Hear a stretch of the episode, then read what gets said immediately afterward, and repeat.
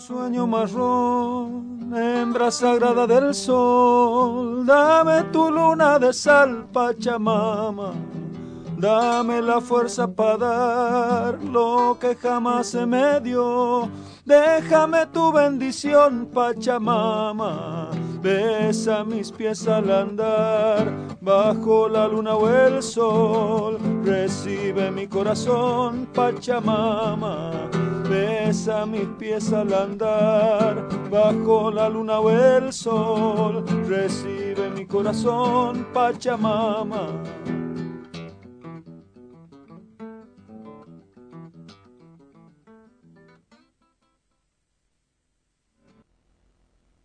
Despertate, dale. ¿No escuchas?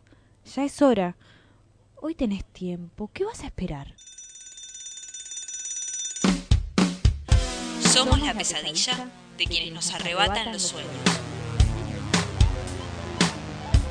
Despertate, che. Despertate, che.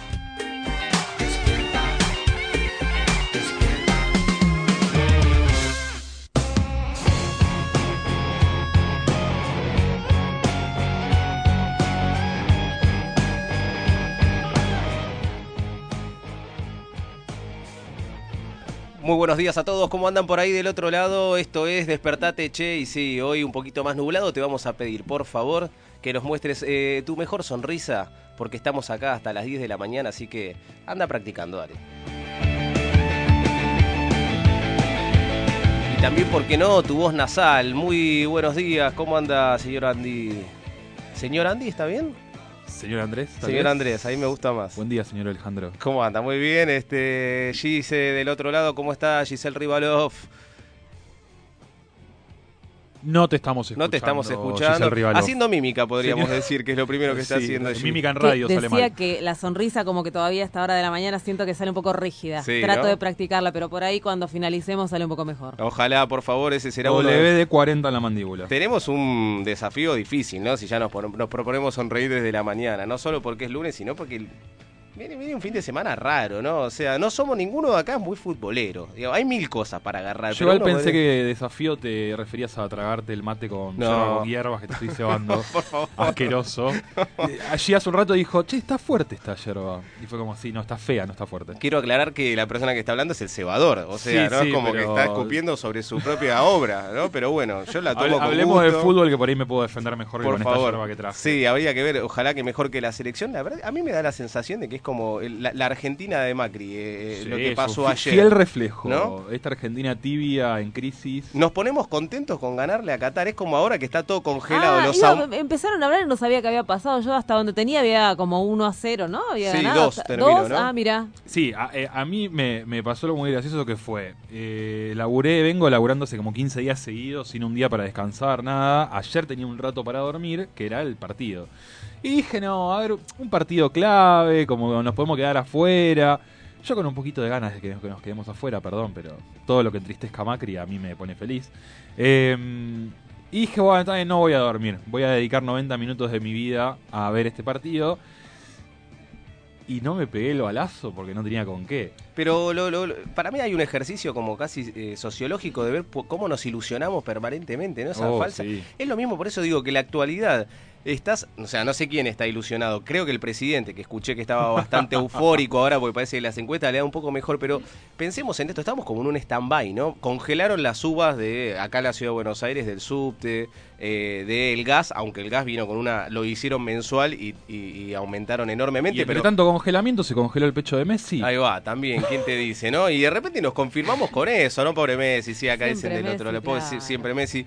Pero lo cierto es que siento eso, como que está, está todo medio como que arreglado, nos tienen ahí medio aguantándonos un- unos meses más, dale, dale, conformate con este Qatar, bueno, habrá que ver qué pasa ahora con Venezuela. Después yo igualmente te digo, el último partido que vi fue el de la selección eh, femenina de fútbol, que no nos dio, nos dio más alegrías en el Mundial, la verdad que eso. Sí, y acabo de recordar que ayer, mientras mirábamos el partido, una amiga dijo, ¿por qué no arreglamos que, ya que Qatar es un país petrolero y todo esto, un país con muchísima plata, y nos dejamos ganar y que nos paguen la deuda externa? Bueno, podría ser. Era un buen arreglo.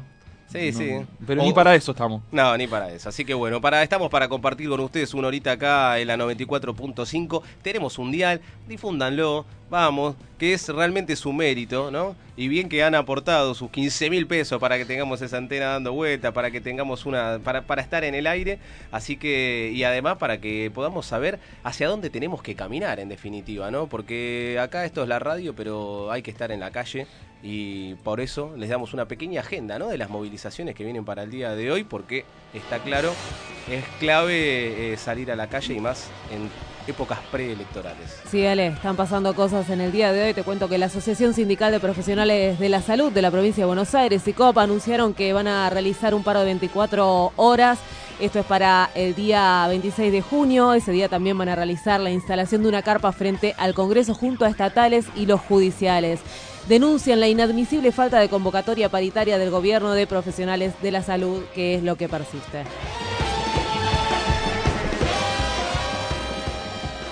El miércoles pasado, eh, a las 11, casi 12 de la noche, se inició un incendio en una sala de internación de agudos en el Hospital Esteves de Temperley. Una paciente de este hospital falleció y una, enferma- una enfermera debió ser hospitalizada. Denuncian que este hecho se produjo en un contexto de precariedad total laboral, donde los recursos humanos son claramente insuficientes. Cuando sucedió este hecho, de, en realidad había una sola enfermera para atender a 28 pacientes, así que imagínense lo dificultoso que fue eh, sostener, anunciar que había un incendio y demás.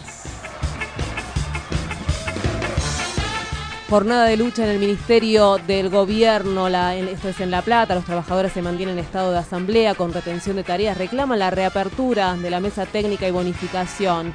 El 25 hay paro y movilización y el 26, este miércoles, paro total de actividades. Pero recordamos, la jornada de lucha comienza hoy con retención de tareas.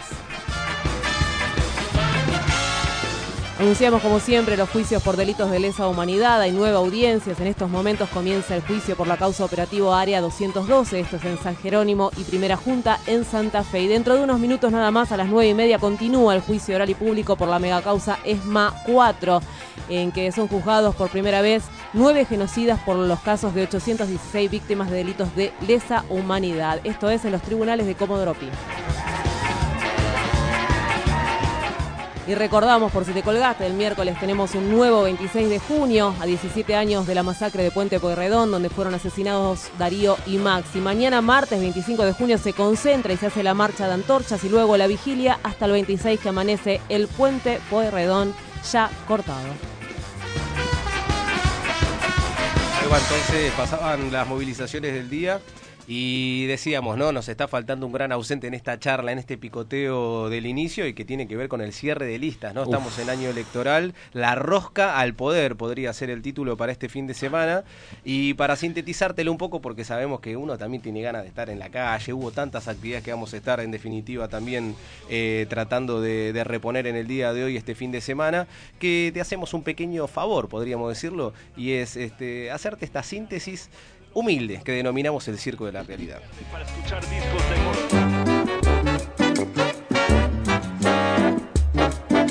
Buen día, buen día a ustedes, queridos chicos y queridos argentinos. En el circo de la realidad, solo hay reflejos de la realidad. Se desinforma de la realidad, todo se compra en realidad. Esa identidad que tiene que ver con la diversidad, con la cultura del trabajo, con el amor a la familia. Acá hay muchos chicos y muchos padres, muchos docentes que lo hacen todo con mucho amor. Y además algo muy importante, recordamos que somos libres, con lo que significa la libertad. Y lo más importante de la libertad es que esa libertad nos hace responsables de nuestro futuro. Nos hace definitivamente entender que nuestro futuro depende exclusivamente de nosotros mismos. Verso de la realidad, que no es verso ni es la realidad, un guiñapo de la realidad. Apenas. Y en este particular me quiero referir a la, la patota del transporte. La Argentina tiene el costo de transporte más alto de toda la región. Y no es porque somos un país grande, somos un país muy grande. Es producto de privilegios acumulados en forma ilegal, en forma arbitraria por el señor Hugo Moyano y Pablo Moyano. Hay un trozo de la realidad, hay un juego de parcialidad, un impulso de perversidad obscena. Paz. Pero creo que a mucha gente que hoy ha caído en el pozo de la pobreza, la podemos ayudar a salir de ese lugar rápidamente. rápidamente. Poseídos de dos cabezas, ponga aquí su intimidad, hable aquí de su dolor, venda su fugacidad, pasen y vean. Estamos en un proceso electoral importantísimo para la provincia de Buenos Aires y para la nación, donde hay que ratificar el rumbo que ha tomado la provincia de Buenos Aires con la gobernadora María Eugenia Vidal y con el presidente. Los cambios, haber hecho lo que hay que hacer durante este tiempo y una provincia que ha cambiado el concepto de la educación pública en la provincia de Buenos Aires, la seguridad, la infraestructura y un, cam- un camino a continuar. Paraísos de caducidad, exorcismos de felicidad, santera. Se produjo un primer allanamiento donde se encontró un kilogramo de marihuana, un kilogramo de cocaína. Eso arrojó investigación un allanamiento en, en Recoleta, donde se pudo secuestrar 400 kilos de marihuana. A partir de esa investigación llegamos a esto. Hablamos ahora de lo que tiene que ver con los precios y en este caso de los medicamentos que aumentaron más que la inflación. Si tomamos como referencia mayo de 2015 a mayo de este año, el aumento fue de 298%. Que mañana Dios dirá. ¿Se van a hacer las paso? ¿Para qué? Si se van bajando, se va dilucidando el panorama y bueno, y Scioli, el personaje central, que ya está, no va a presentar su precandidatura tampoco. que era el único candidato que quedaba que podía darle un mínimo sentido a las primarias abiertas, simultáneas y obligatorias, pero se bajó, ¿sí? se acaba de bajar ayer en las últimas horas, confirmó que no será precandidato a presidente, enfrentando a Alberto Fernández, Cristina Kirchner, y de esta manera el espacio del Frente de Todos queda con una sola candidatura, al igual que el macrismo, al igual que el Frente de Consenso Federal. Ponga aquí su intimidad, aquí de su dolor, venda su fugacidad.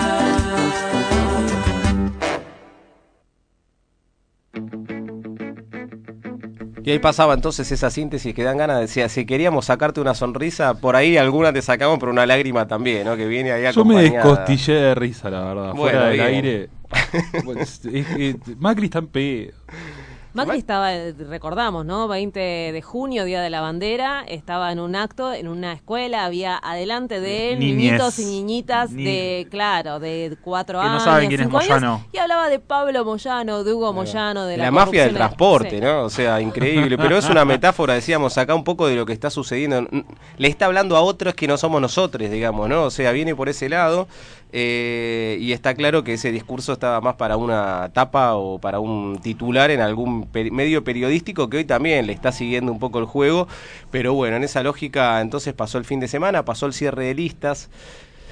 Año electoral decíamos, ¿no? Y año en el cual se renuevan además 130 bancas. Ninguno de nosotros creo que es muy adepto a lo que pase en el recinto, ¿no? Todos hemos, somos hijos del 2001, digo, ¿no? Estamos en una semana bastante particular porque se recuerda el asesinato de Darío Maxi y digo, son ejemplos no solamente de eh, solidaridad, de lucha, sino también de una Argentina que había de alguna manera desnudado o por lo menos que tenía sobre la mesa bien claro que eh, qué tipo de justicia es la que existe actualmente, qué tipo de justicia, qué tipo de eh, representatividad, digo que había cuestionado pilares básicos del sistema y sobre todo de la democracia, ¿no? de lo que es la re- democracia representativa.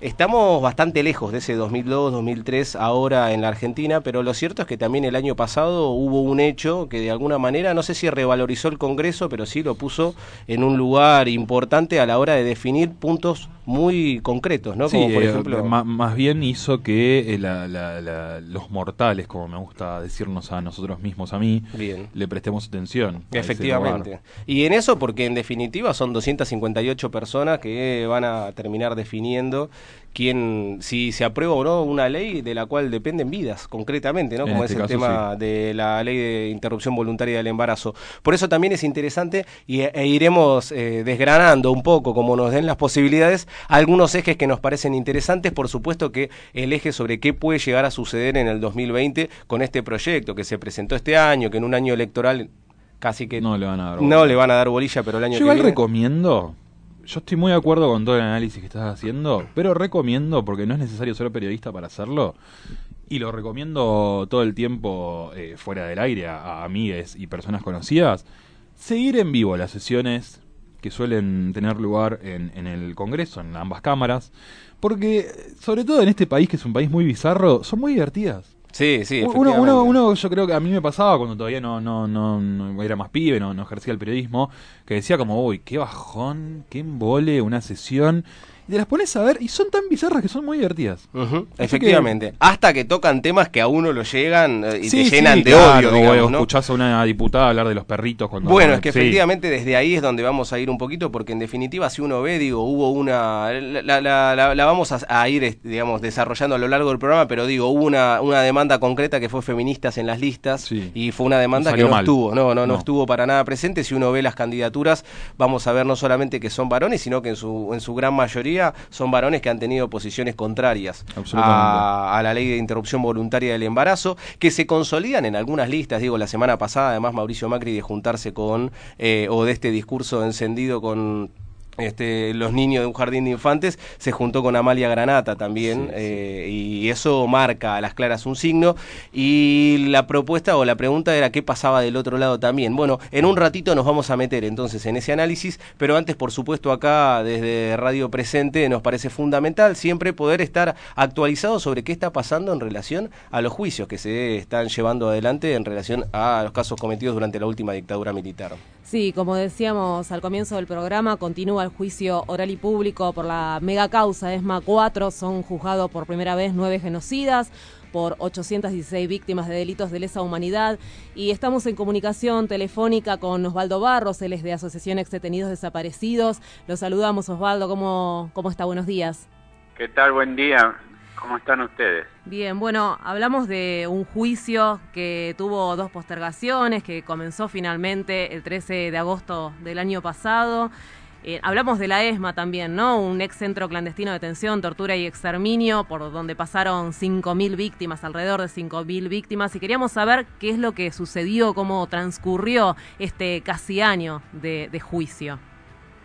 Sí, este año, este juicio que tenía que ser mucho más breve que lo que, lo que está sucediendo, eh, sí, fue un juicio, es un juicio por nueve, empezó con nueve eh, imputados, de los cuales uno falleció, o sea que quedan ocho, y en realidad uno de ellos está en libertad, que es eh, Ferrari, por vericuetos legal, leguleyos que esgrimió una parte de la, de la defensa eh, y que permitió que, que se lo separara del juicio a este Ferrari, al Pantera Ferrari, que era un alto oficial de la Marina, que fue parte del grupo de tareas durante muchísimos años, es decir, del 76 al, al, al 79, fácil, este, que está imputado, qué sé yo, por más, por casi 800 casos, o 700 y pico de casos, eh, y que bueno, que las argucias de, de, de uno de los de uno de los defensores este, permitió eso. Eh, bueno, ese es la- lo que hoy está ocurriendo. En realidad van a ser siete los, los, los que están enjuiciados y los que están, van a ser sentenciados. Eh, y bueno, eh, eh, tendría no no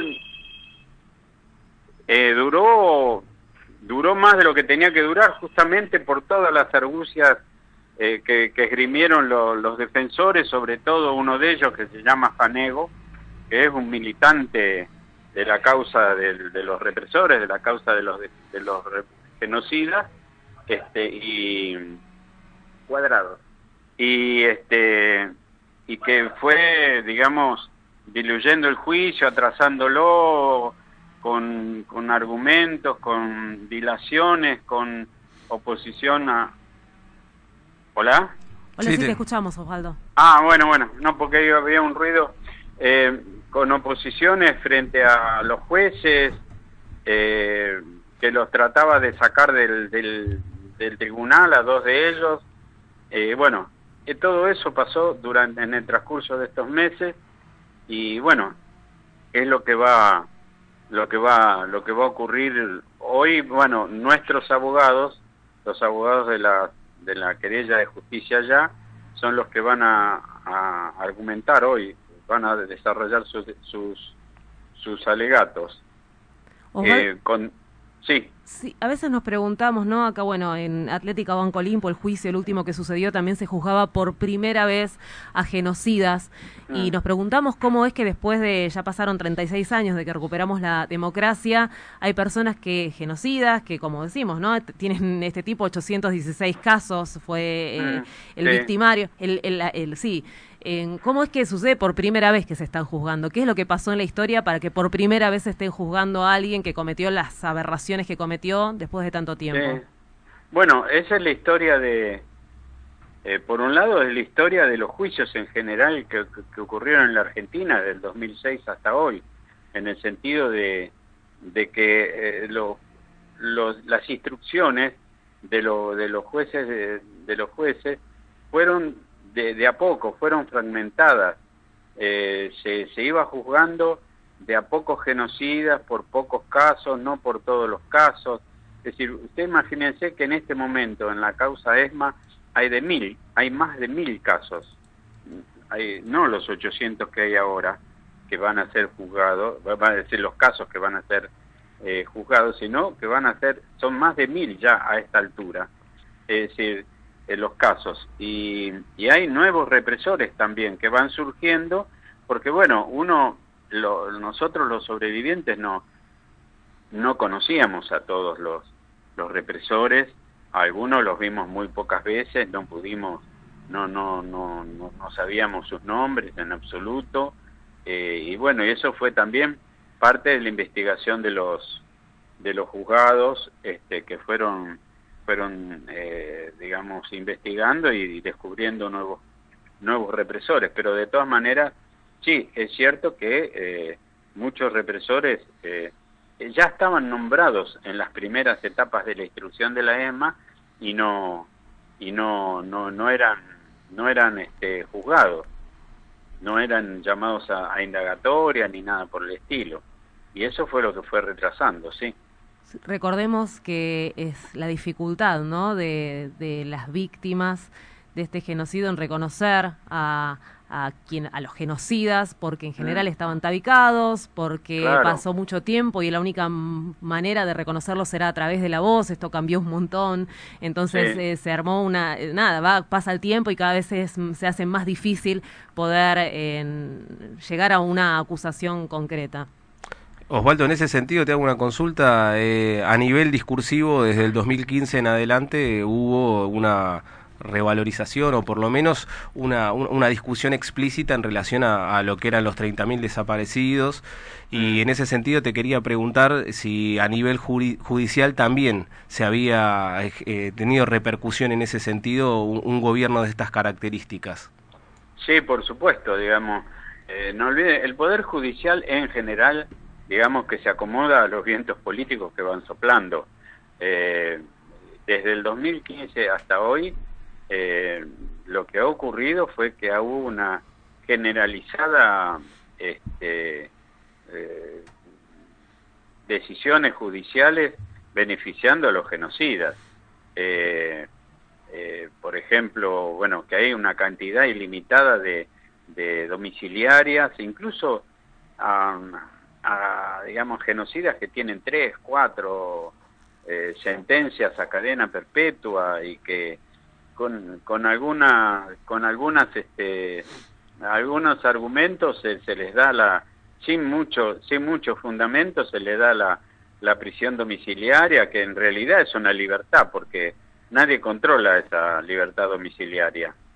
Eh, si no, no, no hay ningún control sobre eso. Entonces, eh, lo que ocurre es que que bueno, que, que estos genocidas prácticamente salen en libertad. Cuando no hay, eh, cuando no hay sentencias muy, muy, este, muy chicas, muy cortas eh, para genocidas que, que realmente tienen toda una, una trayectoria, tienen todo- o sea, que ha sido probado decenas de, de casos de homicidios o de torturas o de secuestros y que terminan siendo condenados con condenas muy muy muy muy chicas, muy pequeñas.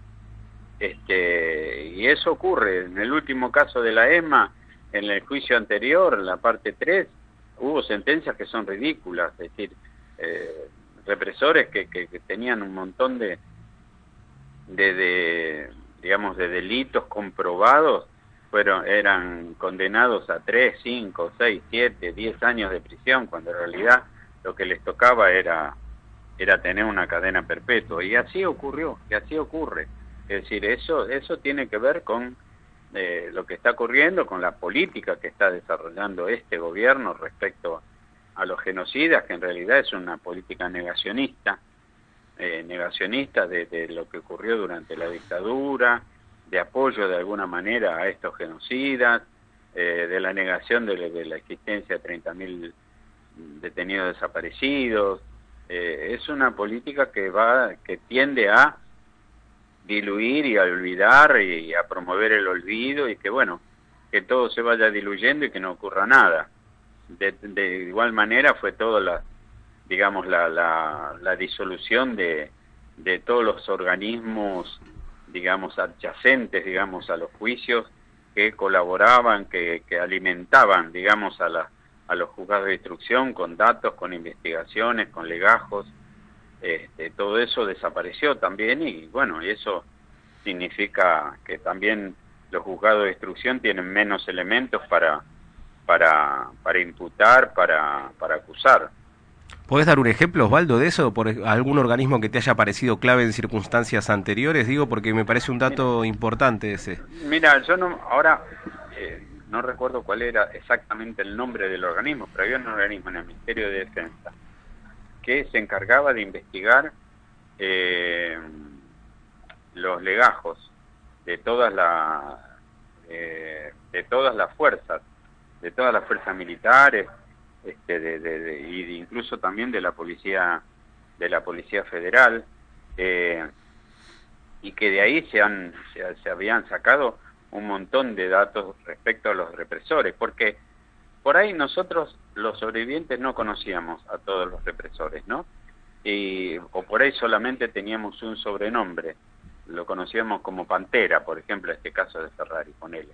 Pero resulta que en el legajo de estos represores aparecía una condecoración por, formar parte del grupo de tareas. Ahí, escrito, ¿eh? Escrito y firmado por Macera o por el jefe del grupo de tareas de ese momento de la EMA o del Olimpo, de lo que sea. Es decir, e- eso también existe. Están los legajos de los represores. O, o que una condecoración o, o un- una cosa explícita que dice eh, formó parte del grupo de tarea de tal lugar. Eso está en los legajos de muchos represores.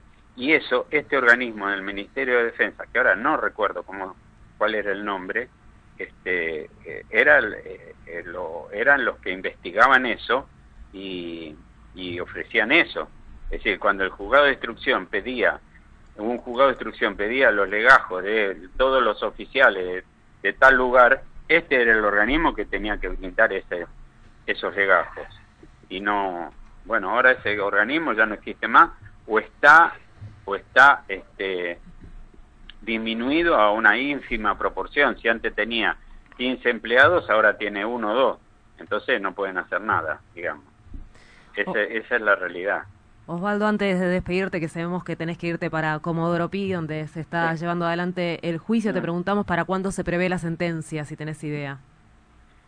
No, sinceramente no, porque eh, este, a ver, hoy tienen que alegar la Subsecretaría de Derechos Humanos, que es ahora, ahora a la mañana, digamos, y al mediodía empiezan los abogados de justicia ya, pero todavía falta eh, uno o dos querellas más, la querella que encabeza el abogado Luis Zamora o el grupo Caos, Este, y, y después vienen los alegatos de las defensas, eh, que eh, este abogado Fanego que les nombré seguramente va a tratar de dilatar absolutamente todo.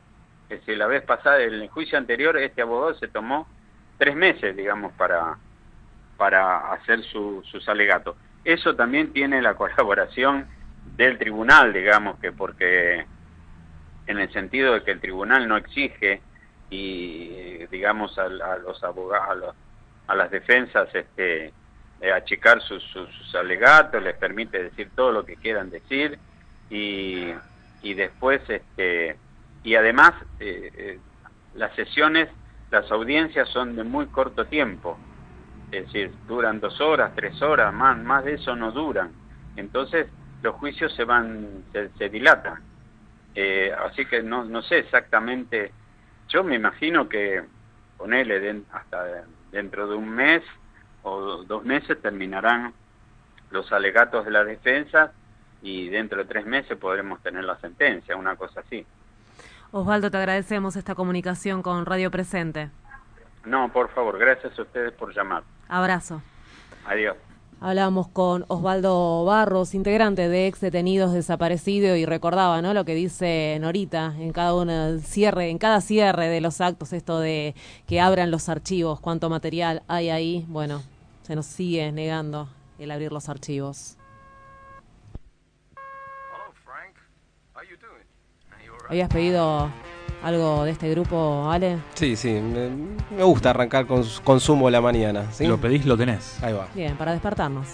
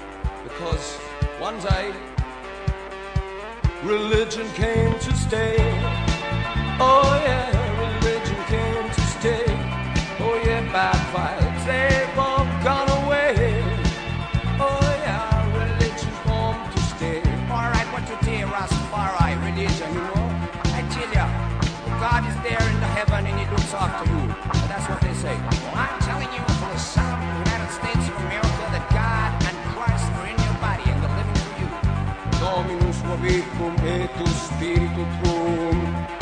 All right, let's pray. Let us pray.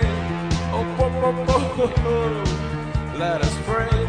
Ha. Let us pray. Pray, pray, pray, baby, pray, pray for us. Oh, Jesus Christ, won't you pray for us? Oh, won't you pray for us?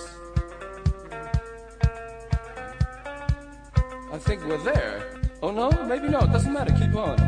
Well, you know, these songs get kind of long, especially when they call me on the telephone recently. Well, I've been thinking about things, but I forgot what I thought. So I think I just go on saying this. Oh, baby, stand by me. Oh no, no, no woman, no cry. Oh no. La rubia estará. Radio Presente. AMARC Argentina. Sin medios, Sin comunitarios, medios comunitarios no hay democracia. democracia. Desde que asumió, el gobierno avanzó con políticas de ajuste y represión a los sectores populares. desprovistas de una legalidad porque el ente regulador no abre concursos para el acceso a licencias, las radios comunitarias hemos sufrido el decomiso de equipos y las comunicadoras y los comunicadores populares fueron judicializados. Denunciamos públicamente las intenciones del gobierno de acallar las voces disidentes y el retroceso en materia de derecho a la comunicación. Reconocimiento, cese a la criminalización y devolución inmediata de los equipos decomisados.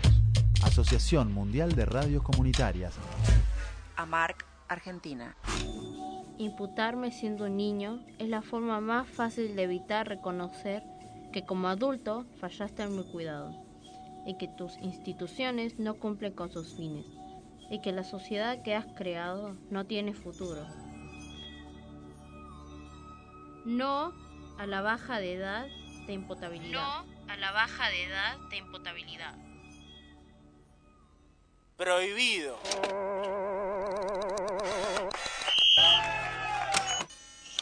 Prohibido girar a la derecha. ¿Qué tal si voy a buscar el disfrazado de dinero? Mm, Dinero. Y los dos juntos huimos de mí.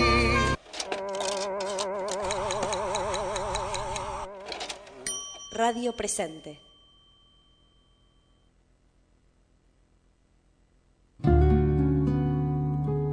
Tenés un ratito más. Despertate, che. Sucursal de los despiertos con lo justo, esperando el despertar del mundo desde la cama. Despertate, Despertate, che, che. por radio presente.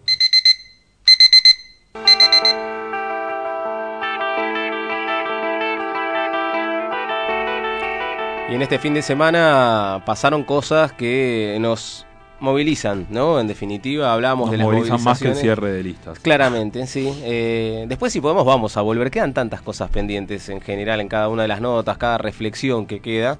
Pero el tiempo avanza y con él eh, los nuevos temas que vamos tocando en el programa. Y decíamos, un fin de semana que fue eh, emotivo, muy sentido y que además también combinó tal vez todo lo, todo lo que uno sentía por Alejandro Cabrera Britos.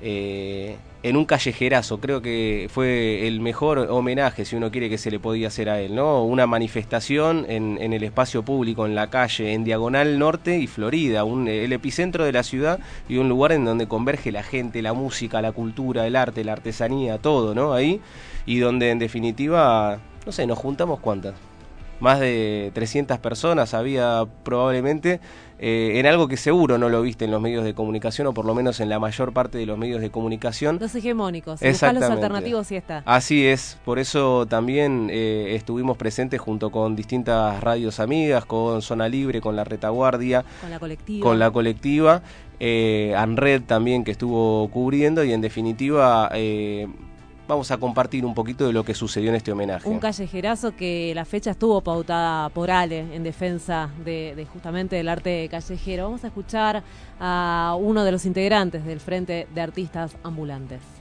Los que estamos acá somos mayormente trabajadores, trabajadores del arte, de la cultura, artistas callejeros. Y el año pasado, a lo largo de gran parte del año, la segunda mitad del año, nos congregó acá un par de cuadras en la legislatura porteña. Y ahí empezó nuestra lucha, ahí empezó a visibilizarse un poquitito la problemática de lo que estábamos sufriendo y seguimos sufriendo los artistas callejeros. Todo empezó a raíz de un intento de un intento no, finalmente se concretó, avanzó el gobierno de Horacio Rodríguez Larreta con el cambio de- del código contravencional, criminalizando toda aquella actividad que se desarrolle en la vía pública.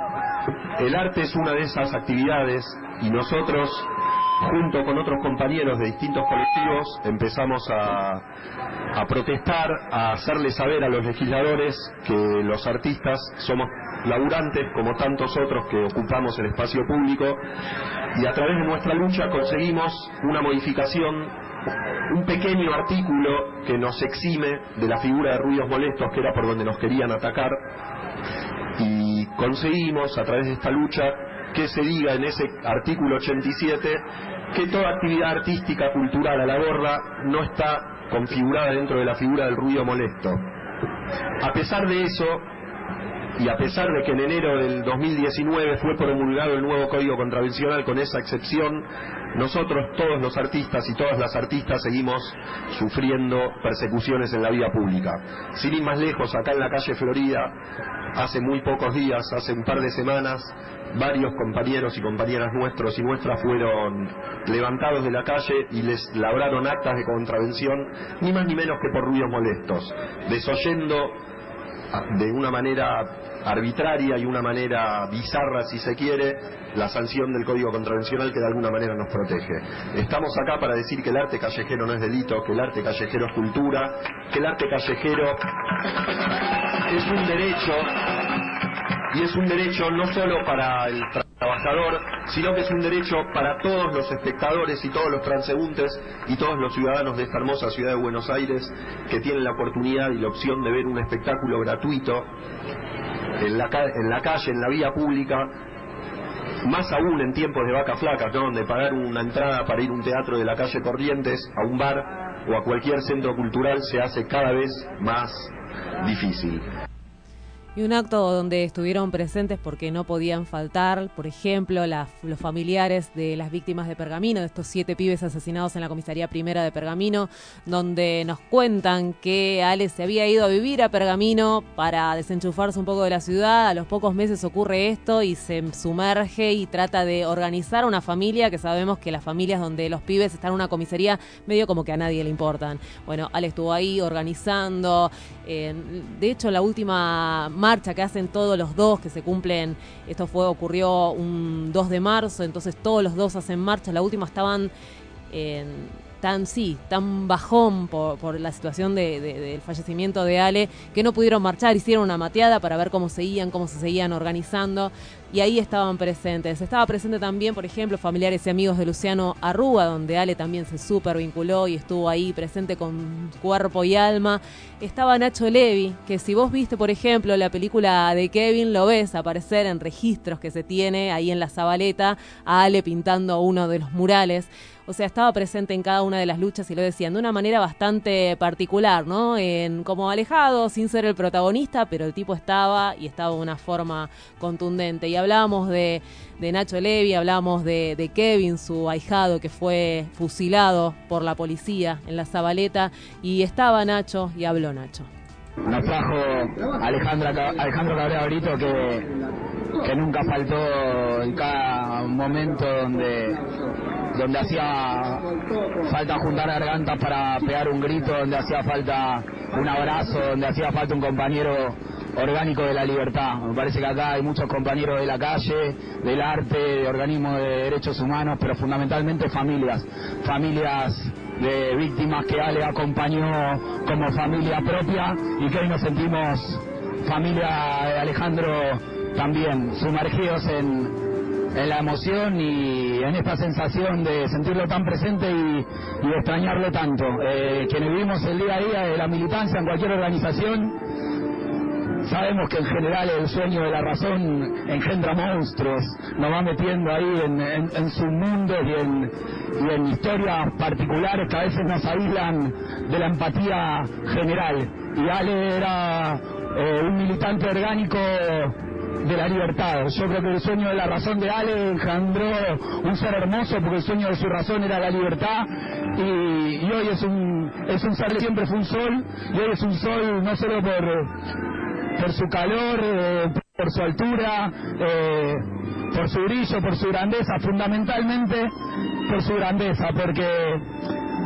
realmente hay que ser muy grande para no quedar atrapado en el microclima de cada una de nuestras organizaciones, en, en- en el enojo o en la rispidez de volver a encontrarnos cuando yo esperaba que hicieras A y hiciste B, cuando mi posicionamiento se distanciaba de- del tuyo en una coyuntura particular, cuando nos volvíamos a encontrar. Nada de eso pareciera pasar entre Ale y, las causas que nos movilizan a cada uno de los que estamos acá, porque el vínculo de, de Ale no era con la causa, era con las personas, con las personas vivas y con las personas que seguían abrían vías adentro de nosotros. Su vínculo era con los siete de Pergamino, su vínculo era con Kevin, su vínculo era con Luciano y era directo como hoy es el nuestro eh, para con él. Lo sentimos así genuinamente, lo más profundo de nuestro corazón y sabemos que pasen los años que pasen no habrá bala, ni palo, ni represión que, que pueda callar ese saxofón. Nacho Levi entonces sintetizando un poco y contando para quienes no lo conocieron quién fue Alejandro Cabrera Britos, homenajeado este sábado por todos nosotros. Un cierre con Jamaicaderos, la banda donde Ale era parte, era integrante ahí con su saxofón brillando siempre. Vamos a escuchar un poquito.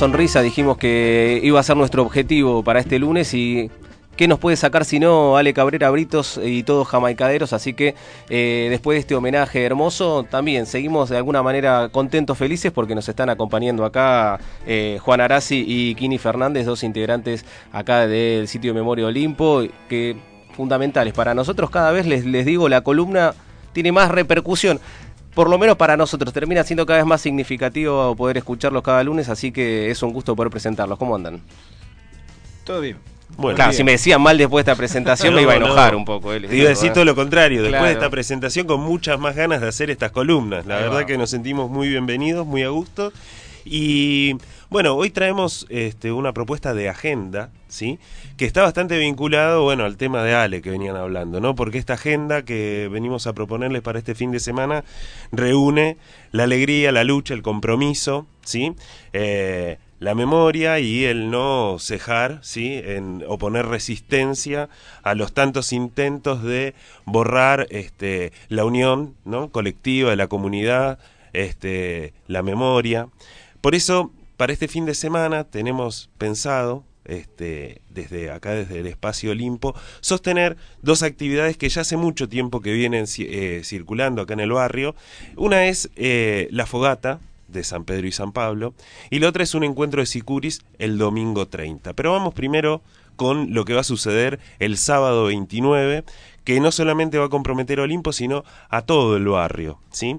Hace 30 años que la fogata de San Pedro y San Pablo viene realizándose en, el, en nuestro barrio, eh, juntando a gente de diferentes lugares, ¿sí? que participan con diferentes expresiones artísticas. Y esta fogata, que es precedida por una caravana, hace 15 años que viene partiendo desde la puerta de Olimpo.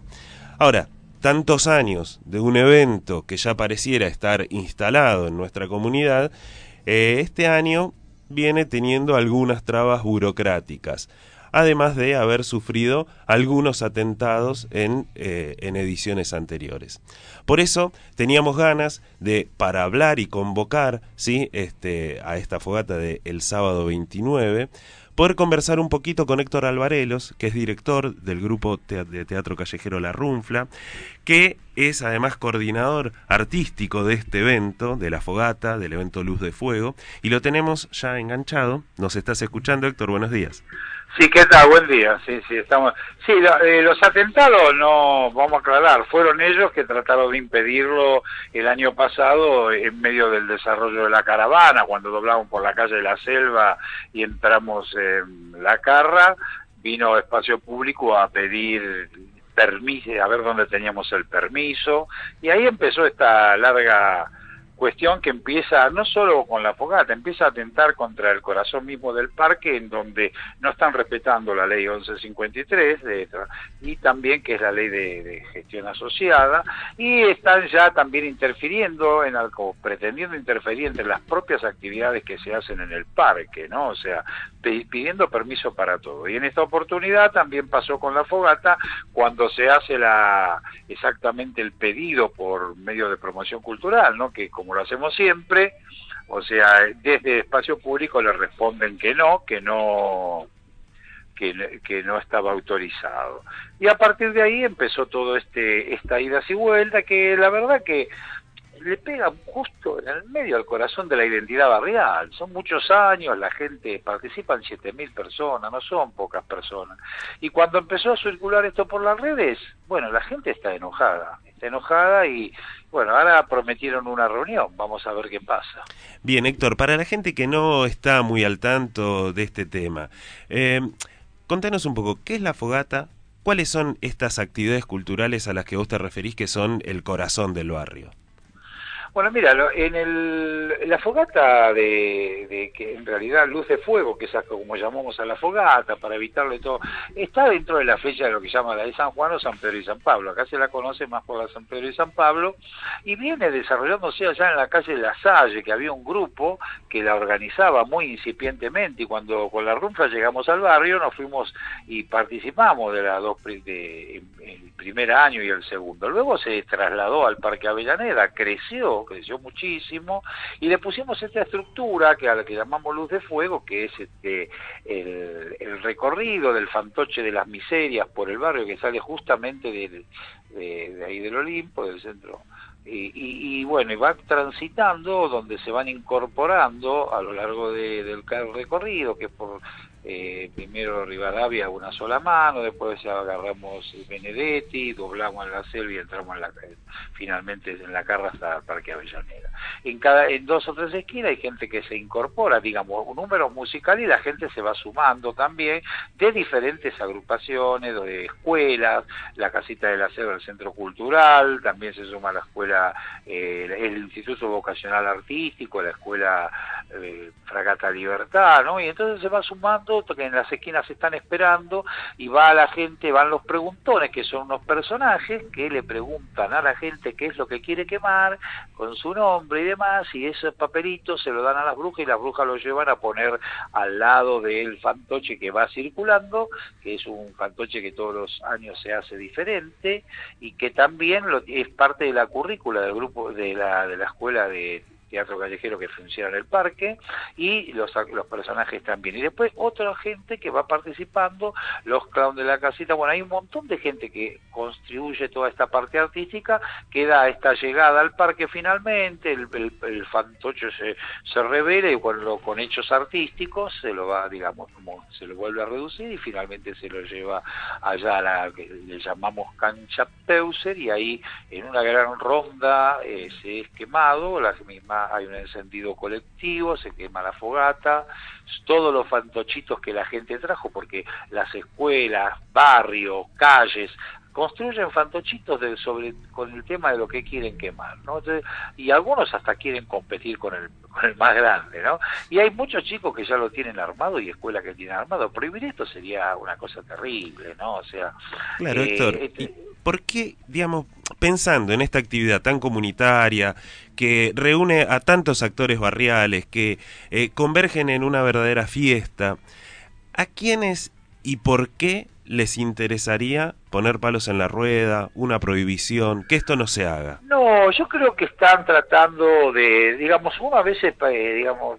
no, no, no creo en el gran fantasma, es un hecho de fondo concretamente de político, pues, así nomás, porque ellos no acuerdan con esto, de hecho, no este, no están participando de, la ley, de, la gestión asociada. Esto no tendríamos ni que estar hablando, porque esto es un, trabajo que se hace entre los vecinos y el gobierno. Ellos tienen que proveer el, ¿cómo se llama?, facilitar todo este tipo de trámite y este y poner lo que hace falta. Nosotros nos encargamos de, lo, de llamar al SAME, de, de que esté seguro, ahí a- a- ya esté anunciado porque así se trabaja, que esto va a suceder, los bomberos que controlan todos los años este, para que no exista ningún problema, el mismo, la misma gente es la que va cuidando y todo esto eh, lo quieren pasar por una por normas que, que aparte son obsoletas, se están poniendo como motivo de la prohibición una este, eh, legisla- ni siquiera es del antiguo Consejo Deliberante, una ordenanza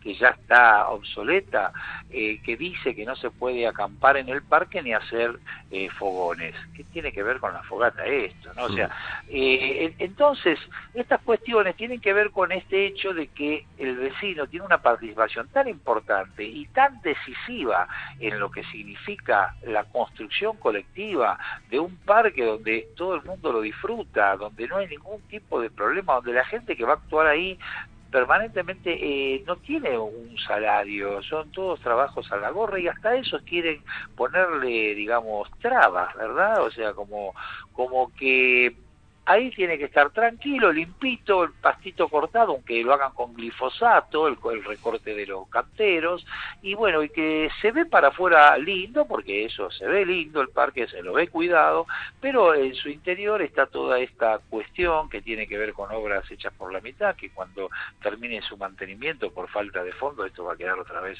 en el abandono. Entonces, las cosas no son sólidas, no son participativas. Se pudo que la pista esta que se puso con este Buenos Aires elige que impone el gobierno, que en realidad nosotros no estamos en el Buenos Aires Ligue porque hay una gestión asociada ahí. Entonces la gente ahí pone el me gusta, entonces crean un negocio, como fue la pista, que se pudo pelear bastante para que no se llene todo de cemento y bueno, ahí ahora está bastante mejor. Pero estas cosas se hacen en conjunto porque es la gente del territorio que sabe, el que lo usa el parque, no el que está sentado en su casa atrás de una computadora y le pone me gusta a cualquier cosa. Claro, O sea, hasta este momento nosotros nos estuvimos refiriendo a ellos y los estuvimos nombrando medio como un sujeto tácito, pero vale la pena Ah. aclarar que nos estamos refiriendo al gobierno de la ciudad de Buenos sí, sí, Aires, por eso la gestión ¿no? asociada, vecinos y gobierno. a la Dirección de Espacios Verdes, ¿sí? No, eh, es a todo lo, a- eh, digamos, acá hubo, vino el jefe de gabinete, el otro día se lo fue a ver aprovechando que, que estaba con una reunión con los vecinos y los vecinos le fueron, había como mucha gente que le, es más, tuvo que decir, hay otro tema aparte de la fogata, porque la gente iba a hablar de esto, el hombre este, este Miguel, este, Felipe Miguel, eh, se comprometió a ver qué pasaba, qué sé yo, y ahora llamaron del CGP, pero todavía no se concretó ningún tipo de reunión, esperemos que se haga entre hoy y mañana, y este y con una ignorancia total. ¿Y por qué hablo de esto? Porque- en realidad la ley dice que en el parque tienen que estar juntos todos los ministerios. El de promoción cultural, que es una dirección, está también la dirección de enseñanza artística, que es la escuela, o sea que interviene el Ministerio de Cultura. Después intervendría el Ministerio de Medio Ambiente, que es el que está poniendo más trabas en todo. Después está el de Educación, porque también hay una escuela y está aula a cielo abierto. O sea, la estrategia que habla el plan de manejo del parque incluye a varios este, ministerios que en estos momentos no están para nada conectados y no, no les interesa. Solamente que el que el señor no, como le dicen muchos, muchas personas, que es el administrador del parque, es el que dice no, no, no y pone, este, a mí me dan la orden, entonces se abre de toda responsabilidad y está en la en las reuniones de mesa para generar estas cuestiones que en definitiva no se llegan a ninguna conclusión solamente en la negativa. Y este hoy aprovecho la oportunidad para decirle a, la gente que escucha que hoy a las 18.30 citamos a la mesa de trabajo y consenso que es el órgano que gestiona o que debería gestionar el parque no es cierto en donde nos ponemos de acuerdo con estas cuestiones. Así que invitamos a los vecinos a participar de, la mesa de trabajo de consenso porque sus reuniones son abiertas y públicas. Héctor, buen día. Eh, ¿Qué va a simbolizar el fantoche esta vez y cómo se decide esa cuestión? Bueno, el fantoche eh, trabajan los chicos que lo, van a realizar, que son los el segundo año del curso de formación del actor para espacios abiertos, se propone a, a la Comisión de Cultura, que es el grupo de trabajo de cultura, y, y bueno, y todo el mundo de alguna cosa. Entonces se trata a veces de de poner en tema algo que, que, nos gusta y simbolizar, porque obviamente que eso es un símbolo, al cual tratamos de que no, cuando la gente dice que quiere quemar, que no sean personas, sino que sea lo que las cosas malas que hacemos nosotros las personas, pero no las personas. Y este, y en este caso es como un mundo atravesado por la tecnología que en lugar de aprovecharlo está destruyendo. Bueno, Héctor, muchísimas gracias por esta comunicación.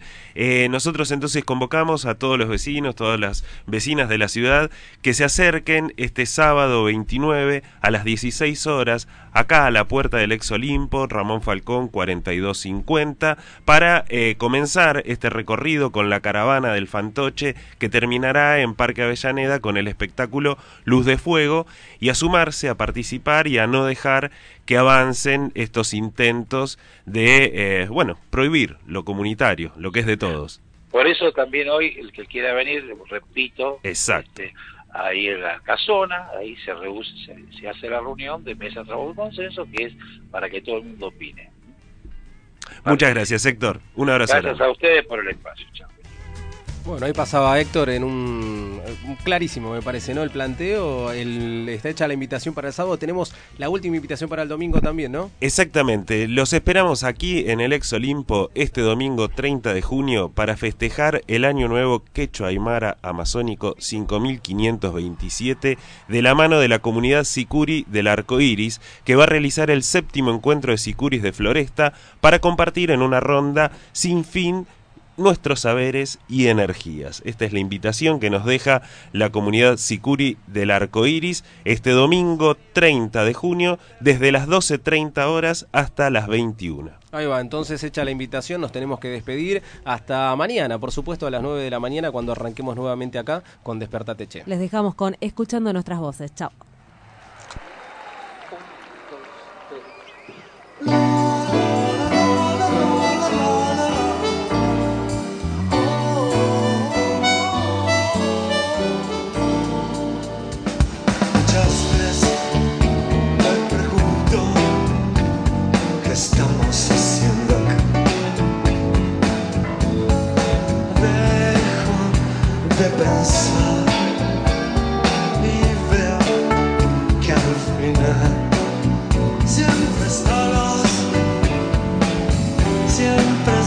passing